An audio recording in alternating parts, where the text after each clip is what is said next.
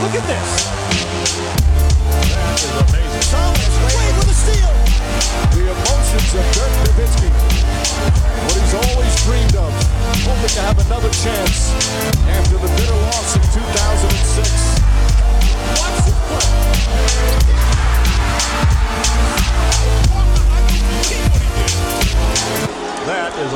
Hallo und willkommen zu Gutnext, dem deutschen Basketball-Podcast im Internet. Mein Name ist André Vogt und ich begrüße euch zu einer neuen Folge unseres kleinen, aber feinen Basketball-Hörspiels. Heute mit dem Fragen-Podcast am Sonntag. Und vielleicht um Verwirrung äh, hier mal, was sollten die entstanden sein, direkt mal aufzulösen. Ja, ja, Freitag ist immer Fragen, Freitag. Aber derzeit, die Antworten gibt es dann meistens nicht am Freitag, äh, da will ich ehrlich sein. Zum einen, weil gerade sehr viel los ist, zum anderen, weil, ja, wenn Playoffs sind, es eigentlich ganz cool ist, wenn man wartet ein, zwei Tage länger. Wir werden gleich sehen, warum. Äh, deswegen sagt heute Sonntag diesen Fragen-Podcast. Und ich wüsste auch gar nicht, welchen Podcast man sonst an diesem Sonntag unbedingt gehört haben müsste. Ist ja relativ wenig los. Kommen wir zum Sponsor des Tages, wie immer. Äh, manscape.com, ihr wisst es. Und äh, wenn ihr rausguckt aus dem Fenster, das macht man ja ab und zu, sieht man, die Natur ist erwacht. Ja? Es wächst überall, es wird grün. Das ist auf einer Seite sehr schön, wenn ihr, wie wir hier einen kleineren Garten habt, habt, dann wisst ihr, ja, macht auch ein bisschen viel Arbeit. Aber natürlich, es wächst nicht nur draus, es wächst euch bei euch. Und ne, vielleicht, nochmal vorneweg, ne, es ist jetzt kein äh, Hair-Shaming oder so. Ne, jeder, wie er das mag. Ne? Wenn ihr sagt, äh, lass wachsen, Kumpel, ist natürlich auch eine gute Geschichte. Aber selbst dann muss man vielleicht ein bisschen trimmen. Und wenn ihr sagt, nee, jedes Haar ist eins zu viel, das ist jetzt auch nicht unbedingt meine Position, dann ist vielleicht der Manscaped.com äh, Lawnmower 4.0 was für euch. Oder auch die 3.0 Geschichte, aber warum denn ältere Technologie zurückgreifen? Also dann noch direkt das Neueste vom Neuesten, oder? Aber könnt ihr euch ja machen, wie ihr wollt. Also ich sage nur, wenn ihr denkt, huh, äh, Wintermonate habe ich mich ein bisschen gehen lassen und jetzt, bevor ich wieder ins Freibad gehe, da muss vielleicht einmal untenrum so ein bisschen ne, Feintuning gemacht werden. Da ist der Lawnmower perfekt, genau wie äh, der Weed Wacker. Ihr kennt die ganzen Nummer. Wenn ihr neue Shorts brauchst, für untenrum, gibt es auch von Manscaped. Es gibt auch einen Cologne mittlerweile. Ist, äh, was die alles haben, ist schon Wahnsinn. Von daher, manscaped.com, Code NEXT20, N-E-X-X-T-2-0, 20% auf alles, Free Shipping, 30 Tage Geld zurückgarantie. Ihr kauft noch nicht mal die rasierte Katze im Sack, sondern ne, ihr könnt ja dann einfach gucken, ob es euch gefällt, ob nicht. Und wenn nicht, zurückschicken, alles gut, sagen, der hat mir Blödsinn erzählt. Wenn es euch gefällt und funktioniert, dann bin ich zufrieden, ihr seid zufrieden. Alle sind zufrieden. Kommen wir zu den Fragen der Woche und dann direkt mal vorneweg die beiden Fragen, die ich eben schon mal kurz angerissen habe. Nämlich, ähm, wenn ich freitags sage, hier Fragen stellen, dann ist in der Regel so, dass dann nicht noch Fragen nachziehen die nächsten zwei Tage. Und dann natürlich, wenn wir ein Primetime-Spiel haben, wie gestern Abend äh, in Deutschland, was ja, glaube ich, dann alle von euch wahrscheinlich gesehen haben, Boston gegen äh, Milwaukee in Milwaukee Spiel 3, dann fehlen vielleicht relevante Fragen und da bin ich ganz froh, dass man die jetzt selber noch einbauen kann. Äh, deswegen fragt André aus W. Punkt, zum einen, Rip Through the Fuck. So, und ähm, die einen oder anderen von euch, die mir auf Twitter folgen, twitter.com slash drehvogt, ähm, die wissen, dass das mein Tweet ist von gestern Abend. Und wenn ihr das Spiel gesehen habt, wisst ihr auch, was ich damit meine. Wenn ihr es nicht gesehen habt, beschreibe ich es kurz. Es war eine knappe Partie zwischen äh, Boston und Milwaukee. Keine schöne Partie. Ich glaube, darauf können wir uns alle einigen. Ähm, egal, welche, durch welche grüne Brille ihr geschaut habt an den Tag. Ähm, Low Scoring, zerfahren, hanebüchene Turnover zwischendurch, auch hanebüchene Fehler zwischendurch. Aber es war nun mal knapp am Ende. Und dann kommt es zu einer Szene, wo Marcus Smart, ich kürze das mal ab, wirklich ganz, ganz kurz vor Schluss äh, an der Dreilinie den Ball bekommt, die Wurfuhr läuft runter, er wird eng verteidigt und er zieht die Arme hoch mit dem Ball in der Hand zum Wurf. Es wird ihm über beide Arme rübergegriffen. Er kommt nicht zum Wurf. Die äh, Bucks haben mit drei Punkten geführt. Ähm, und es wird gefault. So. Und in, in Live habe ich gesagt, oh, das war aber sehr spät für so ein Foul, was eigentlich in so einer Situation ja genutzt wird, um zu verhindern, dass der Gegner einen Dreier wirft. Erinnert euch ja in Deutschland äh, gegen die Türkei 2000, äh, 2000? War es 2000 selber? Ich glaube 2000, ne? ja. Ähm, naja, und dann gibt es gibt's einen Pfiff. Ich denke, oh, das sind wahrscheinlich drei Freiwürfe. Und dann sagen die Refs, nein, und machen dieses Zeichen Rip Through. Ihr kennt das, ne? das wurde, glaube ich, mal, äh, wo wurde das eingeführt? Vor ein paar Jahren auf jeden Fall, äh, weil solche Offensivartisten wie, wie Kevin Durant einfach, ne, wenn sie einen Arm gesehen haben vom Verteidiger, so ein bisschen nach vorne gestrickt war, haben sie da gerne mal eingefehlt, sind hochgegangen und haben quasi für nichts wieder nichts zwei Freiwürfe gekriegt. Ist eh eine grenzwertige Regel, aber die wurde halt so interpretiert ähm, und die wurde jetzt angewandt. Und wo ich denke, so, Alter, das kann es aber nicht sein. Also ich, ich, ich kann nicht nachvollziehen, wie man da jetzt gesagt hat, okay, das gibt halt keine Freiwürfe, sondern es gibt, ähm, also keine drei Freiwürfe, sondern nur zwei Freiwürfe, weil in dem Fall war es ja kein Wurffoul, sondern es war ein normales Foul und dann durch Mannschaftsfouls gab es dann zwei Freiwürfe. Und das ist halt eine Katastrophe gewesen. Also den Call habe ich einfach nicht verstanden. Ich, ich meine, ich verstehe, äh, dass die Regeln momentan so sind, wie sie sind, ne, dass solche Szenen dann nicht von den Referees selbst per Videobeweis nochmal sich angeschaut werden können. Ähm, weil wir ja die Coaches Challenges, Challenges jetzt haben. Ähm, die waren beide schon aufgebraucht. Aber dass dann sowas dabei rauskommt, dass auch vielleicht dann ne, die, Kollegen dich nicht mal ne, zusammenraufen, kurz Köpfe zusammenstecken und sagen, hey, Rip-Through, sind wir sicher? Ich meine, guck mal auf die Uhr, der, der musste ja werfen. So. Warum soll er da einfehlen? Der, der musste ja hoch. Ähm, das verstehe ich nicht, weil das, das geht mir auch nicht in den Kopf ich habe heute auch mal geguckt, eben immer noch kein äh, Two-Minute-Report draußen, wo ja die NBA ja selber mal drauf schafft, so eine kritische Szene in den letzten zwei Minuten und sagt, haben wir da eigentlich richtig gehandelt oder nicht. Aber ich bin mir sicher, dass wenn der rauskommt, da steht, nee, das war ein Fehler. Und das ist dann natürlich bitter für Boston. Ne? Mit drei Freiwürfen hätte man halt ausgleichen können. Wer weiß, wie das Spiel dann ausgeht. Vielleicht geht es Verlängerung, vielleicht gewinnt man dann. Aber so einen Call in so einer prominenten Situation ähm, dann so zu verbaseln, das, also dafür haben wir doch Videobeweis. Ne? Und da muss es doch die Möglichkeit geben für die Refs, und ich verstehe das, das ist natürlich wieder so eine, so eine Grauzone, wenn man jetzt sagen würde, okay, die Refs können in den letzten zwei Minuten in ne, Fällen, wo sie sich nicht einig sind, können wir nochmal drauf gucken. Wir hatten zuletzt ja auch diese eine Szene mit dem Ausspall äh, bei, einem anderen, bei einer anderen Partie. Okay, das klingt auf den ersten Blick natürlich wie eine gute Lösung. Auf den zweiten Blick denkt man ja, okay, aber was wird denn jetzt reviewed? Das ist ja dann wieder ne, in der, liegt im Ermessensspielraum der Referees oder im Ermessensspielraum von ne, dem Videokeller, der ist ja dann nicht in Köln, sondern ist ja in Secaucus, New Jersey. Und wer entscheidet das denn und so? Und das, da kommt von Hölfchen auf Stöckchen und ich kann verstehen, dass Referees dann sagen würden, okay, also dann gucken wir uns im Zweifel mal alles an, was irgendwie halbwegs strittig ist, um halt richtig zu liegen. Und dann kommt es zu Szenen, wie wir so vor ein paar Jahren halt hatten, wo dann ewig ne, eine Video-Review nach der nächsten, das will ja auch keiner. Aber sowas wie hier, das muss einfach, da muss irgend, für mich Begriff, muss da irgendwer sitzen, wirklich im Keller in Secaucus, der muss direkt einen, einen Buzzer haben und sagen, das müsst ihr nochmal anschauen. Das, das geht so nicht. Natürlich ist es am besten, wenn man es direkt richtig macht, aber äh, das Spiel komplett war auch sehr, sehr zerfahren, muss man sagen. Also ich fand, die Refs hatten, und ich bin, ihr kennt mich, ich bin selten einer, der auf die Refs einschlägt. Ich habe selber lange noch gepfiffen, aber ich, ich fand, also die Linien waren nicht klar. Das eine Goaltend von, von Janis, das, also da will mir nicht entschäden, dass man das nicht gesehen hat. Ähm, das war schon das zweite, bei einer, einer Partie gab es das ja auch. Ähm, ein paar andere Szenen, wo dann Physikalität zugelassen wurde, dann wieder nicht. Also, also ganz, ganz, ganz, ganz schwierig. Jedenfalls Rip-Through, das verstehe ich nicht und ich bin gespannt, was der Two-Minute-Report sagt. Aber André aus W hat noch eine Frage. Er fragt, hat nur Chris Middleton einen Championship-Coach aus Mike Budenholz am Angriff gemacht oder hat er mehr als ISOs in seinem Playbook? Was meine ich damit?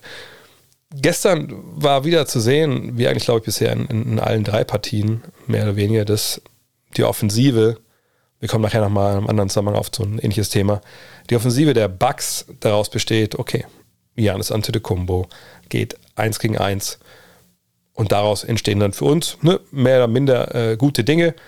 Wenn er das nicht macht, dann macht vielleicht mal Drew Holiday ähm, 1 gegen 1 und daraus entstehen dann mehr oder weniger gute Dinge für uns. Und ich will nicht ISOs an sich verteufeln. Ne, ich glaube, das ist auch immer so ein Missverständnis. 1 gegen 1 ist natürlich ein integraler Bestandteil von allem, was man im Basketball offensiv wie defensiv macht am Ball. Weil schlussendlich was immer man auch tut, so, also sofern die Defense halbwegs ihren Job macht, läuft es ja auf ein 1 gegen 1 hinaus. Also es läuft ja selten auf ein 1 gegen 0 hinaus. Und, und selbst dann könnte man argumentieren, ja, dann, wenn sich ein Dwight Powell einen Lobpass fängt oder sich in dem Fall ein Brook Lopez einen Lobpass fängt und der hämmert den rein, dann ist ja auch eine Situation 2 gegen 2, die dann halt auf ein 1 gegen 0 hinausläuft, aber da sind ja schon Leute in der Nähe. Aber eine 1 gegen 1 an sich ist natürlich da willst du ja hin. Du willst halt nur auf ein 1 gegen 1 kommen, was für dich, sage ich mal, sehr vorteilhaft ist, damit man entweder da aus der Situation scoren kann oder man zieht eine Hilfe und dann geht der Ball zu einem freien Spieler, der einen Dreier wirft. Ne? Oder einen Dank oder sonst was hat. Aber es gibt eben Maßnahmen, Mittel und Wege, auf dieses 1 zu 1, 1 gegen 1 hinzuarbeiten. Und es gibt Mike Buhnholzer, der sagt, ne, dribbeln den Ball nach vorne, passen auf den Flügel und dann geht Janis 1 gegen 1. Oder ne, in Gottes Namen vorher nochmal einen Block abseits des Balles und dann kriegt er sein Matchup und dann geht er 1 gegen 1. Ich will nicht sagen, dass das nicht funktioniert. Ne, wir haben, die ja 2-1. Also ne, scheint ja schon irgendwie halbwegs zu laufen gegen eine richtig gute Verteidigung, auch äh, der Boston Celtics. Aber meine Fresse, auch gerade dann am Ende, ne, in der Crunch-Time, das war so dermaßen ausrechenbar und, und, und einfallslos, dass man sich wirklich fragen muss, hat er denn nichts vielschichtigeres in seinem Playbook? Läuft es wirklich genau wie in den letzten Jahren ja auch? Und gut, vergangenes Jahr hat es dann gereicht zur Meisterschaft, keine Frage, aber läuft es darauf hinaus, hey, wenn es hart auf hart kommt, wenn wir eine gute Defense von, vor uns haben, dann ist es wirklich eine Sache von Janis, Chris, Drew, wahrscheinlich auch in dem, der, äh, der Reihenfolge. Ihr geht eins gegen eins zu Werke, und dann hoffen wir mal das Beste. Das ist für meine Begriffe ein bisschen wenig. Ich meine, es hat zur Meisterschaft gereicht. Nochmal, das war letztes Jahr auch gut. Ja, wenn ich erinnert, Janis im sechsten Spiel, gut, haben nicht alle gesehen, äh, ne, macht er 50. Das, das war natürlich überragend. Ne? Wir haben auch Janis im Spiel einziehen, das war überragend. Und ich sage nicht, dass er nicht den Ball bekommen soll und nicht zur Werke gehen soll und da einfach Leute zerstören. Das ist ja richtig und das soll er auch machen. Nur, wenn man dann merkt, vielleicht, okay, also wir sind ein bisschen ausrechenbar, das wird ein bisschen schwierig. Ne? Wir, wir, haben nicht die klaren Abschlüsse, wir sind auch nicht mehr so klar frei in der Dreierlinie dann. Dieses ne, Pick Your Poison, was man eigentlich der Defense anbieten will.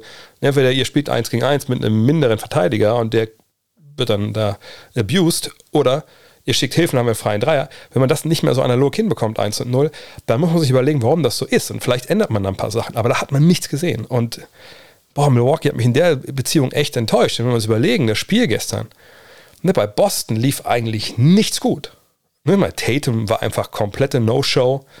Ähm, ne, was Brown fand ich, äh, Jalen Brown sehr gut gemacht hat von Anfang an, war nicht alles drin, sicher, aber was er gut gemacht hat, ne, diesen Zwischenraum nach dem Pick and Roll zu attackieren, ne, was ich auch letztens schon gesagt habe, mit Mitteldistanz hochzugehen, bevor Brook Lopez da ankommt. Oder mal reinzugehen, Stepback und dann zu werfen. War von Tatum gar nicht zu sehen sagt zaghaft, zögerlich.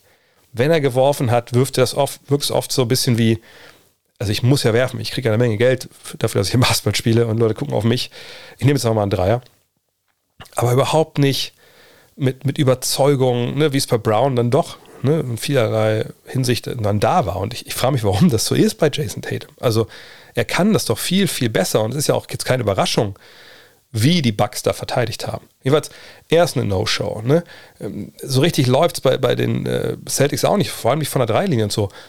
Und trotzdem mit Ach und Krach gewinnt Milwaukee dieses Spiel.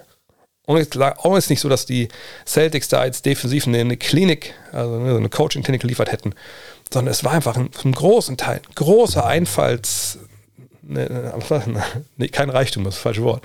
Äh, es war eine Einfallsebbe, eine Einfallswüste da offensiv. Ne, die müssen jetzt auch nicht ein Spain Pick and Roll ähm, nach dem nächsten laufen äh, und was weiß ich, irgendwelche Zaubergeschichten äh, vorne. Aber ein bisschen was anderes, als man jetzt da in drei Spielen gesehen hat, das wäre eigentlich ganz schön. Aber es war nicht zu sehen und ähm, diese Serie ist nach wie vor verdammt offen. Wenn ich Imo Doka würde ich sagen, okay, Jungs, ihr habt es gesehen, wir wurden am Ende beschissen.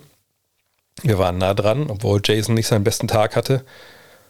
Das wir sind die bessere Mannschaft hier. So, und jetzt bin ich sehr gespannt, was dann in Spiel 4 passiert. Aber jetzt sind natürlich die Celtics äh, gefordert und so ein bisschen mit dem Rücken zur Wand. Und Henning Fechner fragt hier auch zu den Celtics, warum hat Daniel Theiss in Spiel 2 der Celtics Bucks Serie gar nicht gespielt? Ist ja so ein schlechtes Matchup für die Celtics gegen Lopez, Janis und hier steht zwar Port, aber ich denke mal, mein Port ist. Ähm, ich glaube, wir haben es gesehen in Spiel 3. Ne, Daniel kam dann von der Bank in der zweiten Halbzeit, weil Grant Williams dann ein V-Problem war. Und ähm, das sah schon nicht gut aus für ihn. Ne? Ich muss auch fairerweise sagen, er saß natürlich da zu dem Zeitpunkt, war es glaube ich dann dreieinhalb Viertel oder drei Viertel rum. Und der kannst natürlich in der Halbzeit aufwärmen, aber ich glaube, du bist noch ein bisschen stiff. So, ne? Da kommst du rauf und dann bist du nicht sofort in der Lage, äh, auf 100% äh, Betriebstemperatur zu sein und da vor allem mit Janis halt mitzuhalten. Und Janis, als er Daniel gesehen hat, das war für den ein Fest. Da war direkt der Blitzes in den Augen. Ne, ähm, gegen Lopez, denke ich, ist das für ihn schon okay. Ne, Lopez steht da in der Regel in der Dreierlinie rum. Das ist gar kein Thema. Ähm, ne, dass der ihn jetzt aufpostet oder so, glaube ich, da muss man jetzt nicht unbedingt äh, großartige Angst haben. Wenn es passiert, ist okay, aber das, das, bricht nicht das Genick. Aber mit, mit Janis, das war, das einfach overmatched. Ne? Er ist dann nicht kräftig genug. Er ist zwar relativ behende, auf dem, also schnell auf den Beinen, aber da fehlt einfach dann einfach auch die Länge, um Janis da irgendwie zu stören. Portis, weiß ich nicht, Portis, denke ich, kann man da nicht rausnehmen. Ähm, und viele jetzt denken, warum geben die jetzt Geld für den aus? Das ist ja totaler Schwachsinn, wenn er nicht mehr in so einer Serie spielen kann. Berechtigte Kritik, ne? keine Frage. Auf der anderen Seite seht ihr auch ne, die Bank äh, des Celtics, da ist nicht viel los. So. Und mit, mit Daniel hat man jemanden bekommen, der in so einer Serie jetzt, die für ihn vielleicht so eine vom Matchup her nicht toll ist, äh, eine Rückversicherung ist. Dass wenn man dann was passiert, wie in dem Fall mit Fouls, dass man ihn reinwerfen kann. Und das ist dann also nicht, nicht top gerade gewesen dieses Mal, aber es ist zumindest solide. Ähm, und in anderen Serien ne, ist er dann, passt er besser, wird er auch mehr spielen. Äh, und dafür ist es dann auch okay, was er verdient, denke ich. Ähm, aber dieses Matchup ist wirklich für ihn denkbar schlecht, das muss man ganz klar sagen.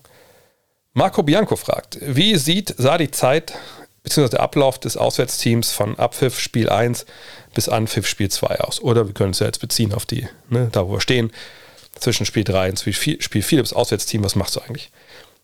Na, in der Regel ist es so, wenn man auswärts spielt, dass die Teams schon in der Stadt bleiben. Ne, dass man einfach sagt, okay, wir haben unsere Hotels, ähm, das sind ja auch relativ teure Hotels, da kann man das so gut auch ein bisschen aushalten. Ähm, und man äh, fliegt halt hin, wahrscheinlich so am, Tag vor dem Spiel, äh, weil man jetzt auch ein bisschen Zeit hat. Äh, man pennt im Hotel, äh, man macht dann morgens meistens so ein Meeting in irgendeinem Hotelsaal. also sie haben also, also die amerikanischen Hotels, wenn ihr schon mal drüben wart, die besseren auch, auch die kleineren, die haben ja dann, es gibt ja unglaublich viele Hotels in den USA, so viel, viel mehr als hier. Und ähm, ein Punkt, den die halt haben, oft ist man irgendwelche, also kleine Hotels haben so Business Center, und größere Hotels haben einfach dann wirklich so kleinere Säle oder größere Räume, wo einfach dann Firmen, wenn die da reingehen mit ihren Leuten und uns ja trifft, dass die da irgendwie ne, Team-Meetings machen können, etc. pp. Und das macht dann auch ein NBA-Team. Ne? Das ist nichts anderes als irgendwie lokale Versicherungs Versicherungsfirma. Und da werden Sachen besprochen, ne, ne, wie man das taktisch angehen will, etc. Ein bisschen Walkthrough-mäßig. Ähm, dann hat man den Tag natürlich sonst ne, zur freien Verfügung. Und dann gibt es halt einen Shootaround am Tag äh, des Spiels. Zwischen den Spielen ist dann aber ganz ähnlich. Ne? Meetings, auch mal eine Trainingseinheit, obwohl die dann in der Regel natürlich nicht 5 gegen 5, alle sind getaped und gib ihm, sondern ne, Sachen durchspielen, was man ändern will, vielleicht im Pick-and-Roll-Coverage, sowas, Sachen, die auch aus diesen Meetings rauskommen, nochmal verfestigen, indem man es einfach mal auf dem Feld zeigt und durchgeht. Naja, und dann hat man nochmal die Nacht dann wahrscheinlich im Hotel dann, oder ein, zwei Nächte, je nachdem, und dann das nächste Spiel. Manche Teams werden auch nach Hause fliegen, wenn das nicht so weit ist. Also da kann man zum Beispiel Dallas gegen Houston spielen würde, gegen San Antonio, bin mir sicher, dass die, oder gegen Oklahoma City, dass die nicht unbedingt im Hotel pennen würden, sondern die würden dann nach Hause fahren. Also Oklahoma City sind drei Stunden im Auto. Ne, die wären sofort wieder äh, in den eigenen Betten und werden, würden da halt pennen. Ähm, aber diese, dieser Ablauf, ne, Meeting, Shoot-Around-Training und dann weiter und dann Rest zur freien Verfügung, das ist relativ unspektakulär und so ist es halt in der Regel. Tim Lukas Wolf fragt, was sagst du zu dem Foul an Gary Payton? Und André aus W. fragt, was sagst du vom Foul, zum Foul von Jordan Poole? Fangen wir erst mit dem Foul von, von Gary Payton an. Ähm, auch weil es da noch eine anschließende Frage gibt, die wir ähm, danach noch besprechen können. Ähm, als Hoffmann äh, an Gary Payton habt ihr vielleicht gesehen, äh, das war eine Geschichte, ja, ne, so Dylan Brooks kommt von hinten, schlägt ihm ja so über den Kopf. Er kommt ganz, ganz komisch auf und äh, ja, zieht sich da einen Bruch zu im Ellenbogen oder am Ellenbogen. Ähm, und das war natürlich eine absolute Katastrophe. Ne? Also er als der Verteidiger gegen Ja Morant als ein ganz wichtiger Bestandteil überhaupt für die Defensive der, der Warriors, den zu verlieren, auch jetzt relativ lange zu verlieren, puh, das ist schon, das ist schon hart. So, ne? Und da muss man sagen, klares, klares, klares Flagrant 2 von Dylan Brooks. Ähm, Sperre vollkommen äh, nachvollziehbar äh, danach. Und ähm, am Ende des Tages einfach eine, ziemlich asoziale Aktion, weil er einfach auch sehr, sehr spät dran ist. Und es, nee, mittlerweile, jetzt haben wir so viel über Flagrants auch gelesen, äh, geredet, habt ihr sicherlich auch mitbekommen, was so ne, ein bisschen die Kriterien halt sind, ne, dass man halt eine Intent, also man, ist wirklich eine Absicht da, ne, eine Verletzung in Kauf zu nehmen, dann eine Impact, also wie man getrifft, dass man ausholt, ne, das ist einfach un unnecessary, das ist unnötig, das ist kein Basketball-Play und das muss man Brooks sagen, war es nicht. Genau wie bei Draymond Green vorher. Und vielleicht bevor ich jetzt äh, zum Foul am Morant komme, vielleicht kurz noch eher zu dem anderen, ähm, äh, vielleicht zwei Fragen zum anderen Punkt und zwar, ähm, Schnafis fragte auch, Gary Payton äh, soll mehr als zwei Wochen ausfallen. Sollten Spieler, also wie Dylan Brooks, genauso lange gesperrt sein, wie die Verletzung andauert? Ich glaube, mich erinnern zu können, dass es diese Regelung in der NHL gibt. Da gibt es, glaube ich, so ein, äh, ich glaube, wir nennen es wirklich den, den Zaren, das ist auch ein ehemaliger Spieler sogar, äh, oder so ein Komitee, wo dann ehemalige Spieler sitzen, die dann halt gucken, bei solchen Geschichten wie hier jetzt, würden die drauf gucken und sagen, okay, das ist ganz klar, in dem Fall würden sie sagen, ne, das ist kein Basketball-Play, ähm, der nimmt das billig in Kauf, der ist nur Verletzungen aus, ne, der macht den Sport kaputt. Der bleibt so lange draußen, wie der andere draußen ist. Ne, also sagt im Eishockey, berichte ich mich gerne, wenn ihr das hier hört, hier Christoph Fetzer und Co., ähm, äh, wenn ich da falsch liege. Finde ich irgendwie auch richtig, andererseits finde ich auch ein bisschen schwierig. Ne? Also reguläre Saison, denke ich mal, ist eine andere Sache als jetzt. Weil jetzt in den Playoffs, nur mal rein hypothetisch, sagen wir mal, Ja Morant hätte so gefault äh, Gary Payton. Und ähm, Gary Payton ne, hat einen Ellenbogen kaputt und so. Ne? Und dann geht die Probleme, glaube ich, ein bisschen los. So. Wie lange fällt der denn eigentlich aus in den Playoffs? Mit der regulären Saison wäre klar, no, der kuriert sich aus, der ist ja wieder mit dabei. Also warum sollen wir ne, ihn da jetzt länger draußen lassen? Aber in den Playoffs, wo du nur gegen eine Mannschaft spielst und gegen die Mannschaft, die ja direkt betroffen ist von dem Ausfall ne, des Spielers, der ihn gefault hat, da würde ich, wenn ich Steve Kerr und Co. wäre, würde ich sagen, Alter, Gary, komm mal kurz mit hier in die Kabine, so. Ich weiß nicht, ob er ihm dann noch mal irgendwo anders irgendwas ausrenkt. Auf jeden Fall sagt man ihm ganz klaren Worten, Junge, wenn der Arzt dich fragt, tut das hier weh, dann tut das weh. Und es tut genau so lange weh, bis diese Serie vorbei ist. Haben wir uns da verstanden? Weil man natürlich nicht will, dass Jamorant mitspielt. Versteht ihr, was ich meine? Ne, also, das ist ja, du hast ja eine klare, klaren Vorteil, wenn der eine Spieler wichtiger ist für die Mannschaft als der andere, zu sagen, okay, du unwichtigerer Spieler für uns bleibst draußen, damit Ja Morant auch draußen bleibt. So, und deswegen denke ich, dass man das in den Playoffs nicht machen kann. In der regulären Saison, wo du jeden Tag gegen jemand anders spielst, da könnte man vielleicht drüber nachdenken. Aber so finde ich es halt krass. Aber selbst in der regulären Saison, stell euch vor, man, was passiert irgendwie, keine Ahnung, im, im März. Und äh, wir haben eine Situation, dass, wenn wir mal bei Memphis bleiben, obwohl Memphis ist eine schlechte Situation. Aber auch Memphis und Warriors. Guck mal, zwei und drei. So. Und sagen wir mal, es sind was sagen, vier, vier Spiele Vorsprung für Memphis. Und wir nehmen wieder John Morant als besten Spieler und Gary Payton den zweiten. Und es passiert immer sagt, hm, also wir würden schon ganz gerne in der Serie, wenn wir gegen die spielen müssten, in Runde zwei Heimvorteil haben. Gary bleibt mal draußen. Bis so zwei Wochen vor Ende der regulären Saison, weil ne, dann kannst du dich nochmal eingrooven, bist eh nicht so ein Skill-Spieler. Hauptsache Morant fehlt und die verlieren ein paar Spiele. Gut, die gewinnen auch ohne Morant, ihr wisst, ihr kennt Statistiken, aber ne, auch da könnte man das ja so ein bisschen steuern. Von daher, es ist schwierig.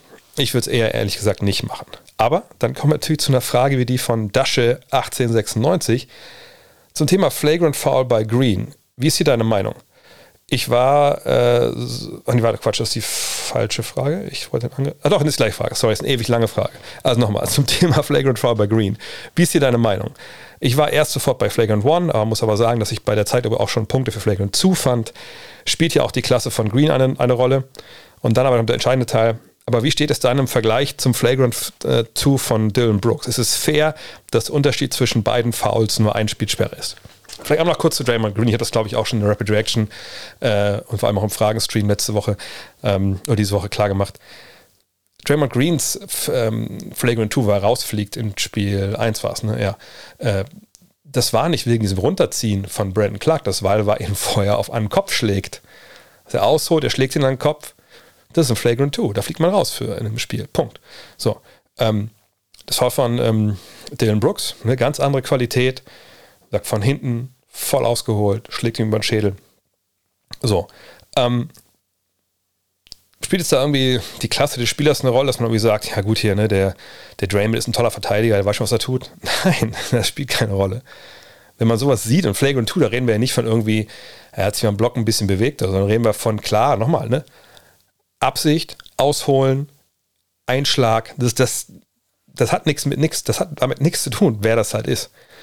Ähm, aber natürlich ist die Frage berechtigt, na gut, der eine, in dem Fall Green, schlägt jemand auf den Kopf, ne, nicht mit der Faust, einfach nur will auf den Ball irgendwie und trifft ihn dem Gesicht, also oder naja, will er auf den Ball, keine Ahnung, sah auch nicht wirklich so aus. Jeweils trifft er im Gesicht, keine großen Folgen, der, der spielt weiter und so. Ähm, und der andere ne, sorgt dafür, dass jemand verletzt ist. Der eine kriegt ein Spiel Sperre, Brooks dann, und der andere hat ihm nur dieses Spiel, wo er suspendiert wurde und danach darf er wieder spielen. Aber ist dieses eine Spiel nicht viel zu wenig im Vergleich? Auch da, das ist, das fühlt sich natürlich falsch an, wenn ein Spieler dann zwei Wochen fehlt, ne, Gary Payton, durch dieses Foul. Und der andere kann direkt seine Freiwürfe werfen und es geht weiter und es ist nur ein Spiel eben dazwischen, sage ich mal, im Strafmaß. Aber wie will man das machen? Ne, es ist ja auch so, sagen wir mal so, sagen wir mal, äh, Green fährt ihm da das Gesicht. Äh, er, was weiß ich, kommt mit Stolpern, äh, Clark, also dem es schwer zu, schwer zu machen, aber sagen wir mal, er stolpert und äh, knickt um. Also es ist quasi so eine Verletzung, quasi als Unfall, natürlich irgendwie ursächlich auch dieses Foul, aber der Schlag ist nicht die Verletzung, sondern das, was danach passiert. Also wie, wie will man das dann bewerten? Ne, und jetzt ist es ja bei, bei Brooks schon ein härterer Einschlag gewesen. Und man kann verstehen, dass dann auch ne, danach das passiert, was passiert ist. Aber sicherlich in, in acht von zehn Fällen ne, schlägt er immer über den Kopf und, und Gary Payton bricht sich nicht den Ellenbogen. So. Von daher, ich, es, es fühlt sich falsch an, aber ich fände es jetzt auch falsch zu sagen, nur weil man jetzt weiß, dass der zwei Wochen ausfällt, dass man ihn jetzt äh, länger als ein Spiel sperrt. Weil es einfach auch dann ab einem gewissen Punkt auch dann irgendwie Pech ist und eben, ne, natürlich ist er, sagt der Auslöser mit, aber es lässt sich ja nicht komplett zurückführen auf diesen Schlag, dass der Schlag ihn so verletzt hat. Wenn er ihm, keine Ahnung, mit, mit beiden Fußsohlen voraus in Knöchel springt, dann würde ich sagen, kriegt er wahrscheinlich mehr als ein Spielsperre. Aber so bin ich eigentlich dabei, dass das okay ist. Aber ich verstehe jeden, der sagt, das fühlt sich einfach, einfach nicht wirklich äh, richtig an.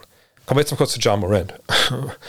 Und zwar die Frage von André aus W. ist, war das asozial, was Jordan Poole da gemacht hat und gehört er nicht auch längerfristig gesperrt.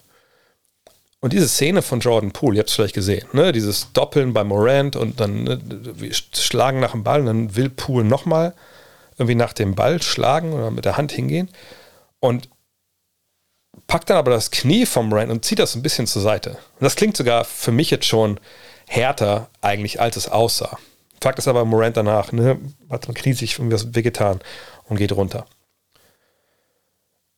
also was ist das jetzt für eine Aktion gewesen? Wie, wie bestraft man das? Und ähm, ich tue mir das total schwer, weil das ist, auf der einen Seite bin ich bei Pool, wenn er sagt, ja, das ist eine Basketballaktion, ich will nach dem Ball greifen. Ich bin nicht so ein Spieler, ich bin nicht so dirty und so. Auf der anderen Seite sieht es halt super merkwürdig aus. Und ich kann mir das eigentlich nur so erklären, dass, und ich glaube, wenn ihr auch selber mal gespielt habt, dann, dann wisst ihr das. Man hat manchmal, also nicht in jedem Spiel und auch nicht äh, jedem Monat, aber man hat manchmal, wenn man zockt, einfach so Aktionen drin, die einfach keinen Sinn machen. Ne, das können Pässe sein, die von irgendwo hinfliegen und denkst so, fuck, was habe ich da eigentlich gerade gesehen? Ne, das können ähm, irgendwelche Würfe sein, die man nimmt, denkt so, Alter, wieso habe ich denn diesen Wurf genommen? Ne? Und es gibt auch Sachen defensiv, manchmal springt man einfach total blind, weil man denkt, ich dachte, der geht hoch, aber dann sieht man total dumm aus, weil es nur so eine halbe Fake nur war. Äh, oder man, man hilft irgendwo total blind. Und in dem Fall, ich, ich kann es mir so erklären, dass einfach nach dem Ball schlägt einmal, zweimal und dann auf einmal ne, ist eben das Knie da und aus welchen Gründen immer packt er da ans Knie. Ich habe da jetzt aber auch nicht ein krasses Reißen gesehen, dass er da das, das Gelenk aus der, aus der Pfanne gerissen hat oder so. Also ganz, ganz merkwürdig. Ähm, und ich, ich würde es erstmal verbuchen unter, ja, das ist eben eins von diesen Plays, wo keiner mir erklären kann, äh, wo das genau jetzt herkommt. Und würde jetzt nicht sagen, dass er da irgendwie wirklich äh, Absicht hatte. Aber da muss man natürlich beobachten. Also, zum Beispiel bei jemandem wie Grayson Allen, da wissen wir jetzt durchaus, dass der ab und zu mal ne, Sicherungen hat. Ja, ne, da ist kein FI-Schalter dahinter. Ist das, ist das die richtige Analogie? Meine, meine Elektrotechniker da draußen. Ne, da knallt dann einfach alles raus und da sprühen die Funken und dann, dann dreht er halt durch. So, das hat er schon ein paar Mal in seiner Karriere gehabt. Bei Jordan Poole würde ich sagen, okay, das haben wir jetzt einmal gesehen, mal gucken, was kommt. Ähm, ne, Dubio pro Reo. Aber wenn natürlich noch ein, zwei Mal so was passiert, dann wissen wir, dass das vielleicht dann doch ein bisschen mehr war. Aber Stand jetzt würde ich sagen, nee, das sieht für mich einfach aus wie, auch das klingt zu hart, eine Kurzschlussreaktion, die man sich nicht wirklich erklären kann, ähm, aber die, die kein, keine böse Absicht dahinter hatte. Janemann 7, Jan, Junge. Bei den Playoff-Partien Boston, Brooklyn und jetzt auch Dallas gegen Phoenix bekommen mir die Coaches der beiden verlierenden Teams zu wenig Lack ab. Findest du nicht auch, dass Kids und Lukas ewiges 1, 1 gegen 1 aufs Matchup oder auch Nashes dauerhaftes 1 gegen 1 in Summe zu einfallslos ist? Jein. Auf der einen Seite klar. Ich habe es ja auch eingangs äh, skizziert in Sachen äh, Milwaukee. Ähm, ich bin ja schon jemand, der denkt, ne, das 1 gegen 1 irgendwann läuft es darauf hinaus und ich denke auch in der NBA muss man Sachen nicht so vorbereiten, wie man es vielleicht in der Euroleague muss oder so, um da wirklich dann ne, richtige Vorteile zu generieren. Aber ähm, das ist natürlich frappierend, wie der alles diese Matchups jagt und, und dann über Luca halt geht und äh, ne, Brooklyn war da halt auch, ähm, ja, ich, ich will es nicht mal einfallslos nennen. Ich würde sagen, sie waren vor allem beschränkt. So. Und jetzt würde ich ein bisschen äh, differenzieren wollen, was die Mannschaften angeht. Also Brooklyn haben wir, glaube ich, auch an der Stelle schon ein paar Mal besprochen, mit einer Saison, wo man einfach Nash auch sagen muss, ja, Junge, also, du bist ja echt die ärmste Sau. Ne? Du dachtest, du greifst dieses Jahr mit Irving, mit Harden, äh, mit Durant, mit Harris an. Und dann äh, fällt Harris aus, äh, Irving lässt sich nicht impfen und Harden sagt, ja, da habe ich mir alles anders vorgestellt. Ähm, ich wollte letztes Jahr schon nach, nach Philadelphia, wie sieht's aus? Trade mich bitte mal. Naja, und dann kriegst du Seth Curry und du kriegst Andre Drummond und du kriegst Ben Simmons. Nur Ben Simmons kriegst du eigentlich nicht, weil der ja, den Rücken kaputt hat, wie wir jetzt wissen, und Monate ausfallen wird. Ähm, und dann denkt man sich natürlich, okay, also was hatte er dann eigentlich? Er hatte dann für was ein Drittel der Saison ähm, Kyrie Irving, on and off. Er hatte natürlich Kevin Durant und dann halt den Rest der Bande, wo man sagen muss, haben sich ja einige gut entwickelt und einige sind stehen geblieben. Ähm, einige sind auch relativ schnell alt geworden, Blake Griffin, Lamarcus Aldridge. Und dann spielt man in der ersten Runde der Playoffs gegen eine Truppe in Boston, die einfach wahnsinnig gut verteidigt, die Verteidiger hat, die genau auf deine besten Spieler auch passen. Ne? Und wo du es unglaublich schwer hast, eins gegen eins den Vorteil zu generieren. Und was machst du dann? Ne? Du vertraust irgendwelchen Abläufen, zum Beispiel die Golden State Warriors in so einem Fall. Ich glaube, die würden sich auf ihre Abläufe ver äh, verlassen, auf ihr System, auf ihre Splits, ne, auf indirekte Blöcke, auf tolle eine Aktion auf der ballschwachen Seite, wo du eine Defensive in, in, in allen, auf allen fünf Positionen, vielleicht nicht zu jeder Zeit, aber nicht zu einem großen Teil in den 24 Sekunden, die du zum Angriff hast, halt forderst. Nur an dem Punkt, wo die Golden State Warriors sind, selbst jetzt mit den vielen jungen Spielern, die sie da jetzt ausgebildet haben, über ein oder zwei Jahre, da ist Brooklyn ja überhaupt nicht. Brooklyn hat das gar nicht in seinem Arsenal. Natürlich könnte Nash irgendwie aufmalen, pass auf, also nee, wir spielen jetzt hier sag Spain Pick and Roll oder keine Ahnung, wir haben ja auf einer Seite ein Pick and Roll, auf einer Seite haben wir halt, ne, sagt diese Splits und dann noch ein Screen. Aber das Timing wäre wär gar nicht da. Und, und ich glaube, am Ende des Tages vertraust du dann einfach, dass du eben mit, mit Irving und vor allem Durant zwei Jungs hast, die einfach eine unglaubliche Qualität haben und du hoffst irgendwie, dass sie diese Vorteile generieren und dass dann freie Würfe irgendwo da sind. Und das hat einfach nicht mehr funktioniert. Und ich denke auch, umso mehr diese Serie vorangeschritten ist, muss man sagen, umso einfallsloser, Anführungszeichen, wurde es halt, weil einfach nichts anderes funktioniert hat. Und das war jetzt auch kein, kein Blowout, diese Serie. Ich meine, das waren, glaube ich, 18 Punkte ins Unterschied. Ähm, also sprich, wenn ein paar Dinge anders fallen, dann, dann reden wir davon, dass Boston jetzt mal wieder bei, bei, bei Null anfangen muss. Aber ich verstehe, was du meinst. Aber ich glaube, bei, bei, ne, bei Nash würde ich sagen, das ist dann einfach auch den Umständen viel geschuldet. Weil Nash ja auch nicht, eigentlich nicht im Verdacht steht, ein reiner ISO-Coach zu sein. Jason Kidd auf der anderen Seite, es ist, also ich stelle mir das schwer vor. Auf der einen Seite hast du äh, Luka Doncic und alles, was der macht, hat halt naja, bis auf die ne, normalen Aussetzer, die ein junger Spieler auch dann noch hat, wenn er so viele Bälle bekommt und so viele Aktionen vorne nimmt. Ähm, und das mit Luka Doncic einer, der eigentlich dir in, in, drei von fünf Fällen gibt dir einfach einen guten Abschluss. Entweder macht er den halt selber oder er spielt den freien Dreier raus. Ähm, und es ist jemand, der, ja, wo es einfach auch jetzt nicht die Verteidiger gibt, wo man sagt, ja, die passen 100% auf den, da hat der Verteidiger gar keine Chance. Also selbst wenn er gegen Janis jetzt an 9-1 gegen 1 ran müsste, würde ich sagen, ja, das äh, ist, also wenn jetzt Luca nicht verteidigen muss unbedingt, ist das eine ausgeglichene Sache. Ähm, und dazu kommt, dass das dreckige Geheimnis der, der Dallas Mavericks ist, dass ihr Kader offensiv einfach sehr, sehr auf Luka Doncic ausgerichtet ist. Ne, ich meine, Brunson, ne, bei allem Respekt, hat jetzt ein bisschen die Grenzen aufgezeigt bekommen. Sicherlich lief das jetzt in, äh, in Spiel 3 viel besser. Ähm, aber ne, das ist ja jemand, der genau wie Dinwiddie seine Arbeit quasi mit Ball in der Hand verrichtet, äh, von der gleichen Position wie, wie Doncic. So. Und das Gegengewicht im Frontcourt fehlt mir einfach so ein bisschen. Ähm, die Big Men schießen ihre Dreier, bis auf Paul, der zum Kopf abrollt. Äh, es ist eine Five-Out-Aufstellung. Das ist für meine Begriffe auch nicht wirklich äh, ne, top ähm, Basketball, ne, wie Spurs ihn 2014 gespielt haben, aber es funktioniert da halbwegs und der Rest des Kaders ist eben auch sehr, sehr beschränkt. Ähm, aber ich denke auch, dass Kit sich coaching-technisch eigentlich eher über die Defensive definiert und da sein Geld verdient und vorne ist es so, ja, wenig fortgeschritten. Aber vielleicht ändert sich es auch nächstes Jahr. Auch da gab es ja äh, in der Saison halt ne, echt einen großen Trade. Vielleicht muss man mal ein bisschen mehr Zeit geben. Max Olat fragt, wie viel von Jamorant ist Hype und wie viel Qualität? Krachende Dunks, Monsterblocks und eine, und eine Hangtime, in der man eine Pomelo schälen kann, sind schön und gut, aber ist auch rund um einen Ausnahmespieler, was muss er noch lernen? Ich glaube nicht, dass äh, jemand aus Memphis ähm, einen Hype generiert, wenn er nicht, nicht Basketball spielen kann. Ich glaube nicht, dass jemand, der keinen Basketball spielen kann, gegen die Golden State Warriors 47 Punkte auflegt. Nee, also bei, bei ihm müssen wir ganz klar sagen, das ist einer, der dieses Jahr einen unglaublichen Sprung gemacht hat. Deswegen hat er für meine Begriffe auch verdient, Most Improved Player gewonnen. Das ist einer, der eben gegen so eine Truppe wie Gold State, die ja wirklich keine Pappmaché-Defense spielen, komplett amok laufen kann und, und man sich fragt, Alter, könnt ihr den überhaupt irgendwie stoppen? Aber natürlich ist es ein junger Spieler, der noch Sachen lernen muss.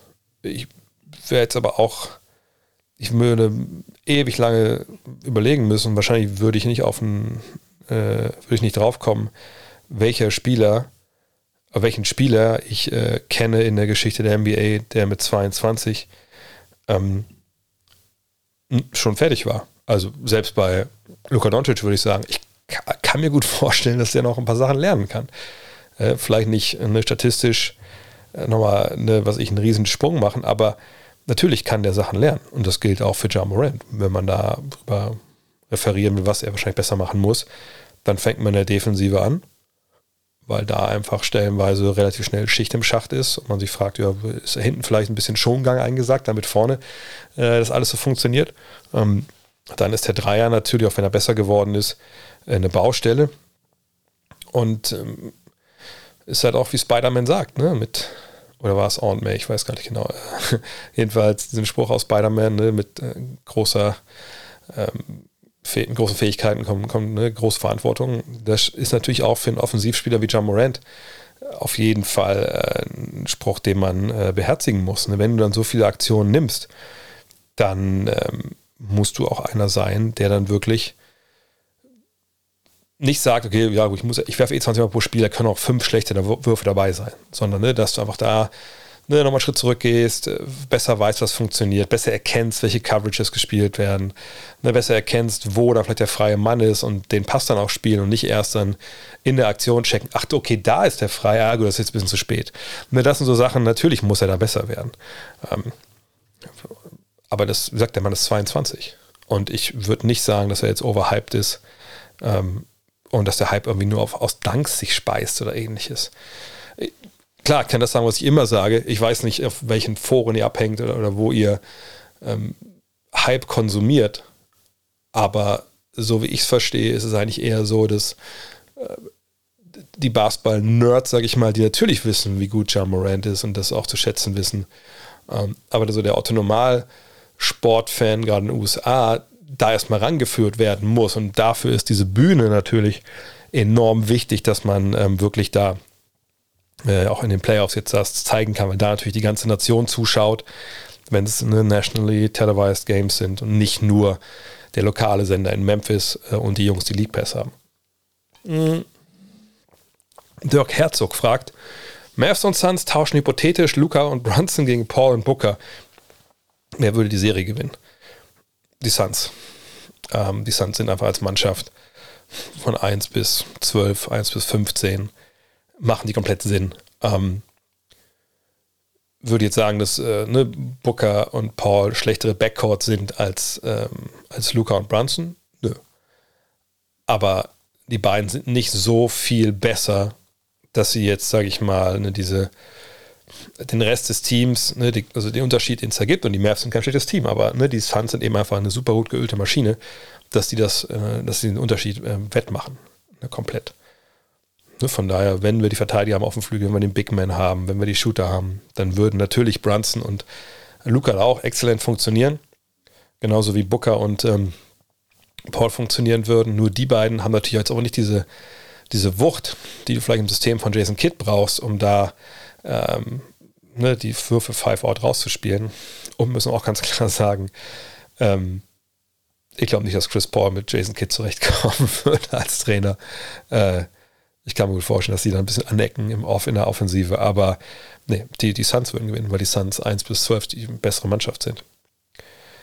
Der Kings-Fan for Life fragt, haben die Suns eine Achillesferse?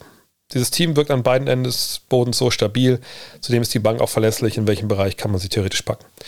Da was, wo ich eigentlich schon seit, seit Wochen und Monaten predige, eigentlich seit Spiel 6 vergangenes Jahr, oder eigentlich sogar vor der Serie, wenn ich wir haben damals ja diese Five Live-Show gemacht, und da haben wir immer so, also haben wir Julius, Jonathan und ich dann so vor der Finalserie ein bisschen skizziert, was ist denn der Weg ne, für, für beide Teams zum Titel. Und der Weg der Suns war halt, hey, äh, der Weg der, sorry, der Bucks gegen die Suns war halt, hey, es geht über Giannis Antetokounmpo äh, mit dieser Wucht, mit dieser körperlichen Überlegenheit, können die äh, Suns nicht umgehen. Äh, sie haben nicht unter, unterm Korb hinter Aiden äh, und der macht ihnen halt das Leben zur Hölle und die können die nicht stoppen. Und dann, dann so gewinnt Milwaukee die Meisterschaft. Und genauso ist es am Ende gekommen. Jetzt haben sie nachgelegt natürlich am Brett. Da kamen Verstärkungen dazu. McGee, äh, Biombo. Biombo ist ja erst der dritte Mann. Also Biombo, wenn der raufkommt, da ist ja schon, also da muss ja viel passiert sein. Also entweder positiv oder negativ. Ähm, und da sind sie viel stabiler. Ähm, gleichzeitig haben sie natürlich die, diese andere, in Anführungszeichen, Achillesferse, weil ich nicht weiß, wie schlimm das wirklich ist dass äh, mit Booker und äh, Paul natürlich zwei Mann, die hauptsächlich Scorer sind in den Playoffs, die mit der Ball Hand haben auch viel machen, aber auch niemand überpowern. So, das ist natürlich schon ein Backcourt, der über die Finesse kommt, über die Technik. Und das kann manchmal, ne, je nachdem, wie viel physisches Spiel zugelassen wird, zum Problem werden. Aber ich denke, das sind beides ziemlich theoretische Punkte ich würde mich freuen über ein Matchup mit Milwaukee in den Finals, um zu sehen, wie weit sie in der Hinsicht gekommen sind. Aber für mich sind sie weiterhin der Titelfavorit. Felix fragt: Doc Rivers wird ja wie jede Playoffs für seine mangelnde Fähigkeit, Adjustments zu treffen, kritisiert. In der Regular Season hört man, er würde kaum trainieren. Was genau sind denn seine Stärken, die ihn trotzdem zu einem mindestens mittelguten Coach machen? Ich meine, das ist richtig. Ne? Also, wenn man verschiedene Leute mal spricht, so äh, die sich ein bisschen auskennen, die sagen eigentlich durch die Bank weg. Ja, bei Doc Rivers zu spielen, das ist in der regulären Saison eigentlich eine ganz schöne Sache. Er hat auch immer seine Veteran-Teams gehabt ne, in den letzten Jahren. Der äh, versucht wirklich ne, mit, mit denen halt wie Erwachsene zu sprechen und denen auch viel äh, Freiraum zu lassen, dann läuft es halt. In den Playoffs sind seine, seine Geschichte, seine Niederlagen natürlich auch gut äh, dokumentiert. Er hat letztlich auch dazu geäußert, ne, zu diesen 1, zu drei äh, Niederlagen, die er da eingeschickt hat in bestimmten Serien. Und jetzt nur hat man auch gesagt, oh, der Andre Jordan, warum spielt er überhaupt? Naja, jetzt haben wir Spiel 3 gewonnen. Auch weil, vor allem natürlich, weil Jalen Beat zurück war. Und Adjustments, ja, hin und her. Ich meine, ich finde es immer schwierig, jetzt bei Doc Rivers gerade ihm allein die Schuld zu geben, weil das dürfte jedenfalls schon aufgefallen sein, auf so einer Trainerbank sitzt ja nicht ein Typ im Trainingsanzug und, und gibt dir die Anweisung, sondern das sind ja eine Menge Leute. Das ist natürlich auch ein Stab, den der Cheftrainer zum großen Teil zusammenstellt. Aber es sind die Leute dabei, ne, die dann gucken, offensiv, defensiv, ne, Player De äh, Development, bla bla. Und ich glaube, du kannst es heutzutage in NBA nicht leisten, da zu sitzen und so ein Diktator zu sein und zu sagen, hey, my way or the highway. Ne, ich sag hier alles an. Die anderen Dudes, die hier sitzen, sitzen nur, weil die Jobs müssen irgendwie besetzt werden. Und äh, wenn ich stehe, dann halten die mir den Platz vor, damit ich mich nicht mit dem Hintern auf eine kalte Bank setzen muss. So. Ne, also hat er schon Input. Hat vielleicht nicht jeder so eine offene Türpolitik, wie das die San Antonio Spurs haben oder die, die Warriors, wo jeder dann über Sachen vorschlagen kann, etc. Aber so Einzelkämpfer gibt es für mich auf der Position einfach nicht mehr. Wenn natürlich Rivers nur Ja-Sager um sich herum hat, dann ist es wahrscheinlich relativ egal. Aber ne, ich denke, das ist schon so ein, so ein Team-Effort auch in, in der Hinsicht. Und Adjustments, ja, ich meine, dieses Jahr, ich habe jetzt nicht alle Spiele von den äh, Sixers gesehen, ähm, aber muss ich auch sagen, ähm, gerade jetzt ohne Embiid, ist ja ein bisschen schwierig und das ist natürlich eine Truppe, die während der Saison einen Mega-Trade irgendwie erstmal absorbieren muss mit einem ganz, ganz wichtigen Spieler und sich ja sicher viele Sachen neu aufgestellt haben. Aber wenn es um die Stärken von ihm geht, ich glaube, das hat man damals in Orlando gesehen, ne, bevor da Grant Hill und Tracy McGrady hinkamen, da hat er ne, einen Kader mit, ja, wirklich No-Names. Gut, Ben Wallace wurde dann ein ziemlicher Name, aber zum Zeitpunkt war das noch ein No-Name. Äh, hat er da echt geil, geil gecoacht. Die haben viele, viele Spiele gewonnen, viel mehr als man dachte, gewinnen müssen. Er ist natürlich Meister geworden, war zweimal in den Finals mit, mit Boston und hat es eben verstanden, wenn ihr euch erinnert. Ne, die, die, große Kritik an Boston war, oder die große Frage, als da das Superteam entstand, dieses alte Superteam um Paul Pierce, Kevin Garnett, Ray Allen. Hey, die brauchen ja drei Bälle. Hahaha. Ha, ha. Da hat er mit der Ubuntu-Nummer, also ne, diesem, was ist das, was ist das für ein Wort? Ist das keniatisches Wort? Ich weiß gar nicht. Also, ne, Ubuntu heißt so viel zusammen, ne, was packen, Gemeinschaft. Ja, das hat denen ja eingeimpft und die haben einfach höchstgradig erfolgreich Basketball gespielt. Und äh, klar, Lakers-Fans hassen diesen Trick, aber wenn Kendrick Perkins sich vielleicht nicht den Kreuzbandriss holt, wären die sogar Back-to-Back-Champions. Ne? Also von daher, um, was ich, wenn LeBron nicht nach Miami geht, wer weiß, was, aber die hat noch ihre eigene Verletzung dann. Ja, aber das hat er natürlich gut gemacht. Und ich glaube, er ist jemand, der ein Team führen kann. Das ist gar nicht so leicht. Also ich glaube, viele haben immer so den Eindruck, naja, wenn du einfach ein geiler XSO-Typ bist, dann kannst du ja da in der NBA einfach total gut als Cheftrainer funktionieren, weil alle haben dann vollen Respekt vor dir, weil du halt einfach dein, dein, dein, dein dass einfach Ahnung hast. Und ich sage nicht, dass das nicht gibt. Aber es kommt auch viel davon an, auf an der NBA, dass du Leute erreichst, dass du ne, in diesem Umfeld, was echt ein toughes Umfeld ist, funktionieren kannst. Und das kann er auf jeden Fall. Genosse Bergner fragt, siehst du eine Chance für die 76ers, wenn Joel Embiid zurückkehrt oder ist die Serie für dich schon entschieden?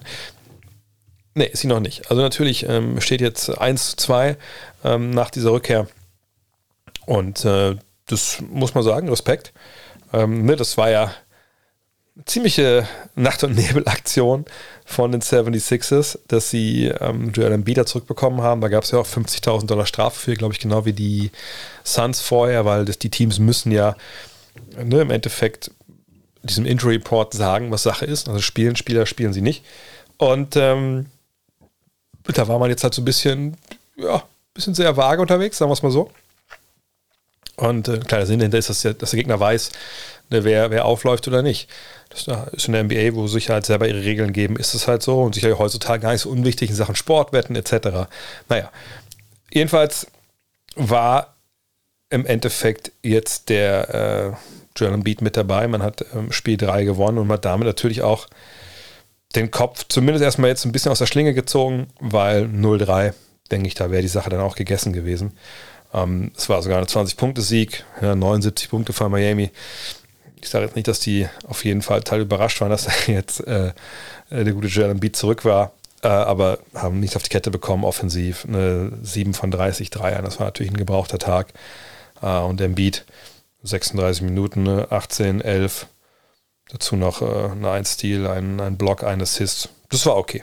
Ne, war sicherlich noch nicht dominant, aber ich glaube, die Sixers haben einfach gebraucht und Miami einfach auch ein Spiel 3 ein bisschen Letdown gehabt. Würde jetzt nicht so weit gehen zu sagen, jetzt ist das hier total offen, aber jetzt steht es 1-2, 1-2, Spiel 4 ist dann jetzt eins, ne, was auch wichtig ist, natürlich nach wie vor für Philly. Man will nicht 1 zu 3 hinten liegen und dann nach Miami fahren. Aber jetzt ist zumindest eine Serie. Jetzt kann man sagen, gut, jetzt, jetzt ist interessant. Aber ich denke jetzt auch für Miami, äh, wenn man die Kultur, und ich habe mit Dean Wall letzte Woche darüber gesprochen, ein bisschen über die Heat Culture auch, die, ich will nicht sagen, die finden es richtig gut, dass er spielt, wahrscheinlich nicht, aber ich glaube, ne, jemand wie Pat Riley ne, als Mann oben drüber, auch in Eric Spurlstra, auch in Dream Butler und auch in Bama Adebayo sagen jetzt, okay, cool, jetzt ist er dabei, gut, dass er dabei ist, weil wir wollen nicht irgendwen schlagen, der denkt, oder der nur halber Kraft ist, wir wollen wirklich die, die Besten schlagen, die da sein können. Auf geht's, ran da jetzt. Wir haben einen Plan für den. Jetzt muss man halt sehen, was da halt dann im Endeffekt äh, den Ausschlag gibt. Kommen sie mit ihrer Inside-Präsenz dann durch? Die, äh, die Sixers, ne, oder? Und zwingen sie damit natürlich auch dann ne, doch mal Hilfe, was sie ja durch nur äh, Attacke vom Flügel eben nicht so richtig hinbekommen haben. Das wird jetzt spannend sein, ähm, das zu verfolgen und dann warten wir es mal ab. Also ich sehe, denke nicht, dass die Serie vorbei ist, aber ich sehe nach wie vor Miami da auf jeden Fall als Favorit. Coach T oder Coach T fragt, ist diese Too Small Gestikuliererei nicht langsam etwas nervig? Oder geht es nur mir so? Das hast du schon mal gesehen, ne? too small, das ist eben dieses, also wenn der Spieler selber, der gescored hat, über irgendjemanden dann zurückläuft und die Hand so Richtung, Handfläche Richtung Boden hält, dann heißt das, ey, du bist zu klein, um mich zu verteidigen. Ja, kann man machen, muss man nicht. Weiß nicht, wie gut man wirklich Transition Defense spielen kann, wenn man da so, so gebückt zurückläuft. Als Physiotherapeut hätte ich vielleicht auch da ein bisschen Probleme damit, wenn das jeder machen würde, jedes Mal. Aber pff, mir ist es total egal. Ähm, sagt mich nerven momentan. Vielleicht ist jetzt einfach ein Rant, den ich gar nicht bringen sollte an der Stelle, aber ich mache es trotzdem. Was mich viel mehr nervt, das ist so meine Bubble, in, in, die mal wieder mir angespült wird, so auf, äh, auf Instagram vor allem, ist halt dieses, ne, diese Videos, wo irgendwer irgendwen crosst und dann ne, einen Korbleger macht oder so oder einen Dreier trifft und dann ist dann irgendwie immer so eine Robot-Voice, die darüber labert. Und dann denke ich immer so, oh mein Gott, Alter, ey, als ob, na klar, das sind coole Szenen, keine Frage, aber ey, was feiern wir eigentlich damit? Wir feiern so irgendwie nur diese, die Zerstörung von irgendeinem Verteidiger, feiern irgendwie, dass irgendwer da bloßgestellt wurde. Das hat schon viel damit zu tun, wie damals dieser Bullshit, den End One, und End One hat das echt nicht nötig gehabt, äh, gefeiert hat, mit Leuten den Ball gegen den Kopf zu werfen und sowas. Ähm, das sind so Sachen, wo ich denke, Mann, Mann, Mann, da merkt man immer schon, ich will nicht sagen, wer aus den falschen Gründen Basketball spielt, aber für mich merkt man immer schon, wer es nicht richtig verstanden hat, worum es geht. Ich sage auch nicht, dass man, wenn man über irgendjemanden krass gedankt hat, dass man einfach dann äh, sich erkundigt, wie es ihm danach geht oder so. Äh, man kann mir auch gerne feiern. Aber ich, dieser ganze Vibe, den das absondert, der schreckt mich einfach komplett ab. Kann sein, dass ich aber alt bin und nicht mehr Generation TikTok. Aber das finde ich halt so. Und ich bin der Letzte, der einfach einen geilen Dank nicht, nicht feiert und das geil findet. Aber wie gesagt, das, was da hinten dranhängt, dann, das ist einfach komplett, das turnt mir einfach tierisch ab. Und ich finde es dann auch echt wirklich ekelhaft, wenn dann auch größere Accounts darauf mit anspringen und so. Aber das ist ein anderes Thema. MM fragt, nicht ganz ernst gemeinte Frage. Okay, ist es NBA-Spielern eigentlich verboten, alleine aufzustehen, wenn sie mal hingefallen sind? Die hocken immer da und warten auf die Teammates, dass sie ihnen aufhelfen. Manche kommen da mega angesprintet, um dem Teamstar zu helfen. Finden das übertrieben. Kann man sicherlich finden. Ähm, auf der anderen Seite hm, finde ich es vollkommen nachvollziehbar aus, aus verschiedensten Gründen. Also zum einen muss man, glaube ich, verstehen, ähm, wie so die amerikanische Sportkultur tickt. Äh, und das geht ja dann schon wirklich äh, kleinsten los. Ne? Ich weiß nicht, wie es jetzt in Little League ist, was beim Baseball ist, da fallen ja wenig Leute um, aber ne, so Highschool äh, etc. Dieses, dieser Teamgedanke, dieses Wir gegen die, dieses Wir sind ja, was ich, Brüder oder Sister, je nachdem, ne, was das äh, Schlechtheit ist, ähm, der ist schon viel ausgeprägter als hier. Und äh, dieses Hochhelfen ist dann einfach so eine Geste, die das sehr, sehr gut symbolisiert. Ey, du bist am Boden, kein, kein Problem, wir sind da, wir helfen dir hoch. So.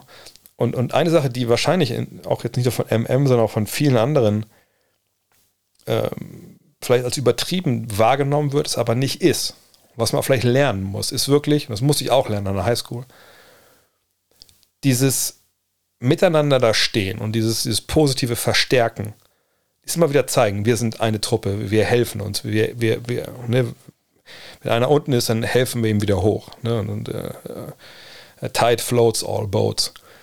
Das ist was, das wirklich wichtig ist. Und ich habe ein äh, Interview, ja, heute fertig mal, kann noch mal so ein paar äh, Änderungen ähm, mit, mit Dr. Rainer Meisterjahr, mit einem Sportpsychologen, der äh, werdet ihr in, in Magazine Teil 2 lesen. Da haben wir das Überbegriff der Liebe und ich habe mit ihm über diesen Begriff Liebe zum Spiel äh, unterhalten. Wie spielt das rein, wenn er für NBA-Teams, Rookies zum Beispiel, ne, analysiert? Lässt sich das messen, Liebe zum Spiel? Ähm, wie äußert sich die? Gibt es nur diese eine Liebe zum Spiel? Und wenn ihr euch erinnert, Rainer war ja auch zu Gast vor, vor der Pandemie, also vor zwei, drei Jahren, äh, im Sommerpodcast, da war ich ja da in äh, Arpe, wo er herkommt, im Hochsauerlandkreis. Er lebt ja mittlerweile in den USA. Und wir haben uns unterhalten, auch wie seine Arbeit ist und so. Und er ist ja jemand, der auch mit Spielern zusammenarbeitet und dann, dann quasi, also nicht bei allen, aber bei den Spielern, die seine Premium-Kunden, sage ich mal, ne, die buchen dann bei ihm so Services, dass er quasi dann äh, Spiele von denen scoutet und nicht so werfen die den Ball in den Korb, sondern wie verhalten die sich denn? Ne? Sind das äh, Spieler, die eine positive, Positivität ausstrahlen, ne? die helfen, ne? die einfach einen guten Vibe haben, die einer Mannschaft helfen, durch, dadurch, dass sie da sind, ob sie jetzt spielen oder nicht. Und das ist einfach ein wahnsinnig wichtiges Thema. Und ich verstehe, dass Leute, die vielleicht nicht da drin sind, das übertrieben finden. Aber ich glaube, jeder von euch, der selber, es muss nicht mal Basketball sein, einen, einen Teamsport spielt, oder wahrscheinlich auch sogar einen Einzelsport. Jeder kennt die, diesen, diesen, äh, diesen einen Mitspieler, der vielleicht ein bisschen noch overhyped ist ne, und immer dann dasteht, wenn hingefallen hat, Hälfte hochhilft und so. Und das manchmal sagt man auch selber, vielleicht ein bisschen oben drüber, aber am Ende des Tages ist das immer positiv für alle, wenn man solche Leute hat. Am besten, wenn alle so drauf sind. Weil dann stärkt es einfach dieses Zusammenhörigkeitsgefühl und diesen Gedanken, ey, wir können alles schaffen. Von daher, man kann das übertrieben finden, aber ich finde es äh, richtig gut und es, es hilft wirklich. Ferry Hau fragt, wie sieht ein Arbeitsplatz bei einer der Zone-Übertragung aus? Gibt es gewisse Süßigkeiten, ein Talisman oder ähnliches, was du immer dabei hast? Hast du Notizen zum Spiel auf Papier oder eher dein Notebook, Laptop dabei? Es variiert ein bisschen Sinne, aber ähm, in der Regel äh, ist es dann doch irgendwie immer das Gleiche. Also, wenn wir jetzt mal bei den Playoffs bleiben, gibt es natürlich Unterschiede zur regulären Saison. Ähm, zum Beispiel jetzt heute Abend kommentiere ich Mavs gegen Suns und dann gehört natürlich dazu, dass man sich die Spiele vorher anguckt. Nicht komplett, dafür habe ich meinen Instat-Account, sondern ich gucke mir dann halt die Offensivszenen, was ich von beiden Teams an, beide Defensivszenen, brauche ich ja gar nicht, also nur beide Offensivszenen. Ähm, guck mir an, was mir da auffällt. Ähm, Gibt es gewisse statistische Anomalien, obwohl ich die mittlerweile gar nicht mehr so richtig durchleuchte oder gar nicht richtig mehr aufschreibe, weil ich mir denke, das ist dann auch oft so ein bisschen, soll ich das nennen, ähm, Zahlenporn, der dann einfach manchmal einfach nicht nichts zu tun hat damit. Ne, ich meine, gerade so in den Playoffs, wenn zwei, drei Spiele nur sind, da manchmal Sachen da rauszuknallen. Manchmal macht es halt Sinn, manchmal aber auch darauf nicht. Und ich beschränke mich dann eher so ein bisschen auf das, was ich da sehe, äh, zu analysieren und, und, und, zu gucken, okay, wie, ähm, wie greifen die einem verteidigen die? Was, was erwarte ich davon? Weil es macht jetzt keinen Sinn für mich runterzubeten, was die für ein Offensivrating in den Playoffs haben, wenn die ne, gegen ein, zwei Gegner gespielt haben äh, oder solche Sachen oder zu lernen, wie, keine Ahnung, in der Geschichte der, der NBA, wie oft Dallas jetzt gegen Phoenix im Playoff gestanden hat oder so. Das sind Sachen, die, die sind wichtig für den, äh, für den Kommentator. Ne, das, ich bin da für die Analyse und das, darauf beschränke ich mich momentan eigentlich ähm, vor allem. Ne? Ähm, aber natürlich muss ich ja wissen, was in der, in der jeweiligen Serie los ist. Wenn mir Sachen da auffallen, dann schreibe ich mir das auf, natürlich. Dann habe ich, je nachdem, wie das Setup ist, also wir haben verschiedene Kommentatorenboxen, äh, verschiedene Arbeitsplätze äh, bei Zone und manchmal sehe das auch stimmen, wenn wir da vor der Kamera sind. Das kann man, glaube ich, sehen. Es ist nicht so richtig viel Platz da. Auch natürlich durch die äh, Plexiglas-Scheiben, ähm, die wir rechts und links haben. Und ähm, da habe ich dann meistens einen Monitor mit, mit dem Boxscore auf dem Laptop und ich habe vor mir, je nachdem, entweder ich habe ein iPad, wo ich auch drauf schreiben kann oder auch schnell vielleicht dann ne, mal die Stats von dem einen oder anderen Team nochmal raussuchen kann, wenn mir irgendeine Zahl dann doch jetzt mal fehlt. Ähm, und ich mache mit Notizen halt. Wenn ich mehr Platz habe, dann äh, nehme ich auch gerne das große Besteck. Und, und, das heißt dann, dass ich quasi zwei Monitore habe, neben dem, wo das Spiel läuft. Äh, wo ich dann auf der einen Seite eine Box gehabt und dann habe ich äh, auf der anderen ähm, im Endeffekt so BK-Ref oder sowas, ne, je nachdem. Ähm, und dann meine Notizen. Was ein Talimas, Talisman der Süßigkeit angeht, Süßigkeit eigentlich gar nicht. Ähm, wir hatten ja mal diesen Snackbär. Jetzt haben wir da so einen Automaten. Habe ich aber ganz gut hingekriegt, den nicht mehr so oft zu frequentieren. Ähm, und äh, einzige, was ich dabei habe, immer ist so ein kleines Schaf, das mir meine Tochter mal gegeben. Ähm, vor zwei, drei Jahren. Als äh, so alt genug war, das was auch mal dann so zu durchdenken und meinte, Papa, du bist immer so viel weg. Nimm doch das Schaf mit. Dann, dann ist ja immer jemand dabei, der dich auf dich aufpasst. So. Das habe ich immer noch in meiner Tasche mit dabei. Ähm, aber das ist wirklich das Alt, das Einzige. Also ich bin jetzt nicht irgendwie großartig ähm, abergläubisch oder sowas. Dafür mache ich es jetzt auch schon zu lange. Und äh, äh, man ist ja auch so ein bisschen abgebrühter, als man das vielleicht dann in der ersten Saison war. Einfach weil man es natürlich schon so viele Spiele jetzt viele Spiele habe ich jetzt kommentiert in meinem Leben für die Saison? Das ist ja schon, keine Ahnung, müsste ich mal durchzählen. Ich habe das ja alles noch, alles noch im, äh, im Kalender. Äh, aber eigentlich ist das, wie gesagt, eigentlich hat sich über Jahre auch ein bisschen geändert, muss ich sagen. Früher hat man sich noch viel, viel mehr Zahlen rausgeschrieben. Äh, mit, und habe ich aber gemerkt, ich kann mir die eigentlich ganz gut merken oder ich kann mir zumindest die, die, äh, die Schlussfolgerungen merken. Und wenn die nicht, dann schreibe ich mir die kurz auf. Und da habe ich mir sowieso dann gemerkt, wie es oft so ist, auch in der Schule früher war. Und wenn du das aufschreibst, dann hast du das irgendwie auch direkt im Kopf. Ähm, von daher steht jetzt wieder weniger Text, mehr Zusammenhang ein Werkzeug Instead ist halt immer sehr, sehr wichtig. Und dann einfach Vollgas geben und, und Spaß haben dabei. Deswegen heute Abend dann 21.30 Uhr Phoenix gegen, gegen Dallas. Da hoffe ich natürlich auch, dass es wieder richtig knallt, dass es richtig geil wird. Weil dann macht es natürlich auch viel, viel mehr Spaß und viel, viel leichter auch dann äh, zu kommentieren. Aber ich muss auch sagen, dass jetzt natürlich gerade ähm, durch all die Sachen, die ich da momentan auf meiner Agenda habe, also ich mache gerade äh, Next Magazine 2 fertig, äh, bis übernächste Woche. Ähm, das Buch muss geschrieben werden bis Ende Mai, was mir aber so große Bauchschmerzen bereitet.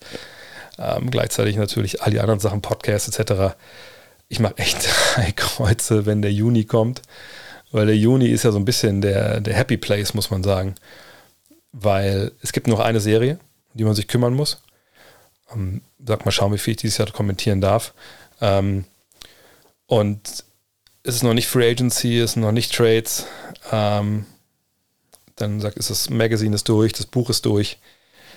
Und da kann ich dann echt so ein bisschen relaxen, bevor es dann im Juli wieder richtig in die Vollen geht mit der Draft, mit, äh, mit Free Agency, mit Trades und dann hoffentlich im August dann äh, Urlaub, zwei Wochen. Ähm, und dann ist ja schon wieder fast schon EM. Also ist immer nicht viel Zeit, runterzukommen. Von daher, dieser Monat ist jetzt noch richtig, richtig rough, aber davon werdet ihr hoffentlich nichts merken. Wenn ich kommentiere, bin ich ja immer bei, bei 110 Prozent und dann ähm, hoffen wir auf ein geiles Spiel heute Abend und noch ein paar geile Playoffs. Und hoffentlich kann ich da auch oft genug noch für euch am Mikro sitzen. Ähm, ja, und das war's für heute. Gutes Stichwort. Denn jetzt muss ich mich auch nach vorbereiten. Also jetzt ist ne, halb fünf, jetzt muss ich noch ein, zwei Stunden am Buch schreiben dann biege ich so ein bisschen auf die Recherche fürs Spiel heute Abend ein und dann äh, ja, hören wir uns vielleicht 21.30 Uhr. Würde mich freuen. In diesem Sinne, vielleicht abschließend noch zwei Hinweise. Zum einen, Gut Next Magazine, ich habe schon gesagt, Liebe ist das Thema für Ausgabe 2. Jan hat eine epochale Oral History der Streetball-Kultur in Deutschland abgegeben. Und jetzt nicht irgendwie, keine Ahnung, nur, was weiß ich, irgendwelche Zocker gefragt, die äh, Straße über alles äh, rufen, sondern Jan Jagler ist dabei, Misan Haldin ist dabei, Stefan Beek ist dabei, Marie Gülich ist dabei, Paul Gude ist dabei, ähm, ich vergesse ich, Jalil ist dabei, Pimp ist dabei, äh, wie vergesse ich jetzt noch? Ich vergesse sich noch irgendwen, ist aber egal. Also wir haben mit den allen gesprochen, wir haben mit allen gesprochen. Justus Hollert ist dabei. Und die erzählen, wie sie sich in den Freiplatz verliebt haben. Wir haben ganz geile Fotos äh, gefunden dafür, auch bekommen von den Leuten. Und das ist echt äh, ein unglaublich geiles Stück, was Jan da wieder gelungen ist. Ähm, wie gesagt, wir haben super interessante Interviews dabei. Ne, wie gesagt, Dr. Rainer Meisterjan. Ich kann nicht sagen, Vince Carter Interview hat er gegeben. Das ist eine große Vince Carter Story auch im Heft. Wenn alles gut gelaufen ist, auch Tracy McGrady, aber das sollte am Wochenende stattfinden, weil es schon geklappt hat. Ähm, wenn ihr es kaufen wollt, ne, gutnextmac.de, dann könnt ihr da im Shop gucken, dann könnt ihr Ausgabe 2 bestellen, auch 3 und 4 schon. Oder wenn ihr sagt, hey, ich bin eigentlich eh schon überzeugt, kann ich das Abo fürs nächste Jahr bestellen? Ja, das könnt ihr natürlich auch schon machen. Ähm, und umso besser, wenn ihr das schon macht, weil nächstes Jahr äh, müssen wir auch wieder auf die über 3000 Abos kommen. Und da sich die ganzen Start Next Abos nicht automatisch verlängern, sind wir noch ein paar Abos äh, short. Aber das ist ja noch viel Zeit. Ansonsten Hinweis, wenn ihr das Ganze supporten wollt, gutnext.de könnt ihr euch registrieren oder patreon.com slash drehvogt. Da könnt ihr auch, euch auch registrieren und könnt ihr mithelfen. Ab einem Euro geht's los. Würde mich auch sehr freuen. In diesem Sinne, vielen Dank fürs Zuhören. Ich hoffe, wir sehen uns heute Abend. Und dann würde ich sagen, bis zum nächsten Mal. Ciao. Hello. Look at this. That is amazing. Thomas Wade with a steal. The emotions of Dirk Nowitzki. What he's always dreamed of. Hoping to have another chance after the bitter loss in 2006. Watch this play.